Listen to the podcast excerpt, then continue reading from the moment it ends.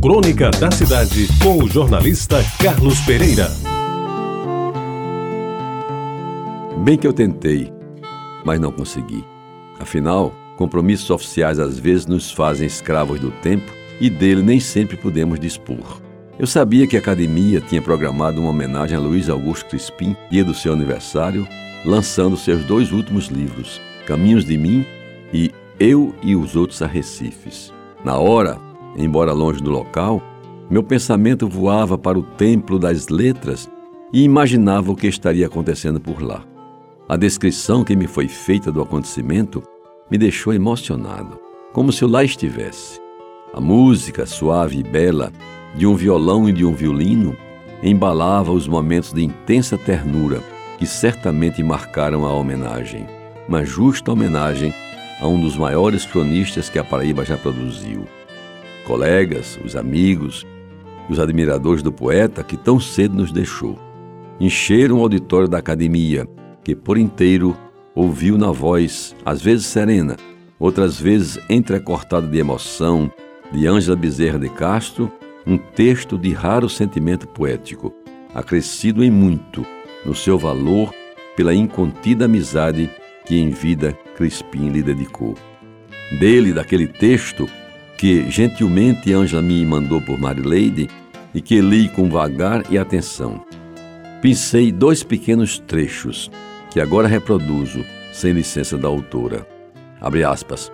Confrontando-se de forma iminente com a fugacidade da existência, a preocupação maior de Luiz Augusto foi organizar e editar seus trabalhos escritos para perpetuar os valores essenciais que elegeu como razão de viver e são agora o substrato de sua perenidade.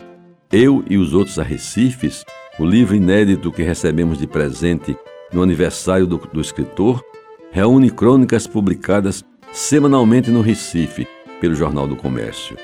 Logo às primeiras páginas é possível identificar, através da arquitetura ambígua de certas construções, as circunstâncias pessoais que ele sublimava na expressão lírica abre aspas, flutuo por estes labirintos orlados de gitiranas que embaraçam os derradeiros passos dos poetas abandonados e dos suicidas retardatários.